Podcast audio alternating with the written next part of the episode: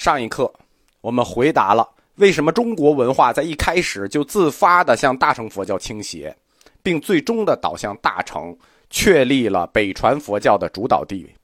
三个原因：民族内生的宗教信仰习惯，中国民本主义传统，大乘佛教暗含的社会改造理想。我们这个课要讲的是《易经》和《易经家》。找到佛教思想和中国文化融合的道路，通过他们。前面介绍了，从公元二百年到公元三百年之间，四位大乘佛教的译经师：支娄迦琛、支谦、康僧会和竺法护。然后就一下扯远了，扯到为什么中国佛教最终会选择大乘佛教的道路。远是远了一点但是，犯我大乘者，虽远必诛。他们之间还是有联系的，就是这个问题和四位易经家是有联系的。中国佛教要走的道路必然会选择大乘思想。前面讲的这三个理由，就是宗教信仰习惯、民本主义传统和社会改造理想，它是我们选择大乘佛教文化上的内因。而四位大乘易经师的到来，实际是促成这个历史走向的外因，对吧？内因通过外因起变化。这样不就圆回来了吗？继续讲，公元三百零八年，在竺法护死去的当年，一个相貌极怪异的胡僧，外国僧人来到了中国，他就是此后匈奴帝国后赵的国师佛图澄，也是中国历史上第一位、第一位有记载的神僧。前面讲过康僧会。康僧会那个时候显神通，是显示了佛舍利的神通，并不是他自己的神通，只能叫小神通。而佛图澄是佛史上名副其实的神僧，他做了两件事，将深远的影响整个中国佛教发展的方向。第一，他培养了中国本土佛学的大宗师弥天释道安。道安。又收了中国佛教里程碑式的宗师庐山慧远，那中国佛教早期两大宗师道安和慧远都从佛图城而来。另一件，佛图城渗透进了后赵的宫廷，后赵接族大单于石勒的宫廷，开创了特殊类型的中国北方佛教。中国北方佛教的模式是皇室佛教加庶民佛教，中国南方佛教的模式叫士人佛教。这三种佛教形式是不一样的，而北方佛教就是这种特殊的类型构成：皇室佛教加庶民佛教。北方佛教的特点是，它受少数民族王朝的统治者直接相关，佛教受到他们的监管。又起到护佑国家的作用，因此，北方佛教可以称之为早期国教，因为它既有皇室性质，又有庶民性质。北方少数民族政权信奉佛教，可能是出于异族统治者隐秘的政治心理。《晋书·佛图澄传》里头曾经记载过这一段，说后赵的王度曾经上书给皇帝。说佛外国之神，非诸华所应侍奉。皇上是接族的石勒嘛？皇上就说：“朕出自北戎，应从本俗。佛是戎神，所应侍奉。”简单的说，我就是北戎，实际应该是北狄。他用的是戎，就是少数民族，所以应该从我的本俗。那佛也是少数民族的神，戎神，所以就应该侍奉。胡族就应该奉胡神。少数民族政权把佛教当作边戎民族奉送的信仰、侍奉的信仰来信奉、来看待，这种看法在少数民族政权中具有相当的代表性。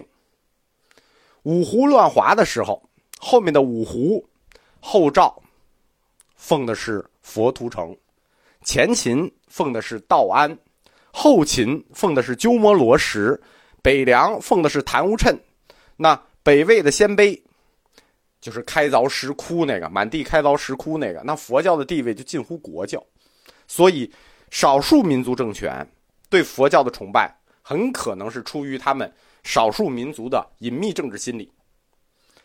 北方佛教的这种结构，就是由皇室牵头，加上庶民佛教，在中国北方经历了各个王朝，一直到公元五百八十九年隋帝国统一之后，这种佛教模式仍然对北方僧团以及整个中国佛教的发展产生了巨大的影响。这和隋唐两朝本身有关，因为他们也是异族王朝，他们不是汉族王朝。所以也传承了北方佛教的传统。北方少数民族政权，他们对于佛教的政策，除了我们前面讲的出于这种隐秘的政治心理，或者说出于纯粹信仰之外，他们也有把佛教当做民族融合工具的目的来使用。当时他们是否这么想了，其实我们不知道。啊，因为这是一个顶层设计，他们是不是这么想了，我们无法推测。但是事实上，确实起到了这个作用，而且成功了。中国北方少数民族政权开始皈依佛教、信仰佛教，对中华民族的融合作用到底有多大呢？它对中国佛教的发展影响到底有多大呢？这个问题只有站在大佛学史观上才能看到答案，因为这个答案出来的时间，时间战线非常的长，它并不出现在一个历史时间段里。我们现在讲的这个课的历史时间段，就是少数民族开始入主中原、信奉佛教，是公元三百年。在这个时间段里，北方少数民族政权开始皈依佛教、信仰佛教。这是一个因，佛家讲因果。如果我们把时间直接再往后拉三百年，到了隋唐盛世开始，那个时代就会产生果。所以说，他必须站在大佛学史观来看少数民族对中国佛教影响的因果。在盛唐时期，我们知道中国的八大宗派都始建于隋唐时期，所创诸大宗派。除了天台宗之外，是汉人造的，其余宗派所有的开山祖师都不是汉族。天台宗的创始人是四祖智已，他是汉人。其他的呢，比如三论宗的宗师嘉祥吉藏，嘉祥吉藏是安息人，就是伊朗人，后世称他为胡吉藏。唐僧留学回国，创建的是唯识法相宗。但是唯识法相宗自他以后就立刻分为两个流派，两大弟子慧基与元策。慈恩宗的创始人是慧基，慧基是谁？鲜卑族尉迟部的后人。我们《说唐演义》里说那个尉迟敬德就是这个慧基的先人。我们现在所学的佛教唯识学还不是慧基的慈恩宗，而是另一支新罗元策系。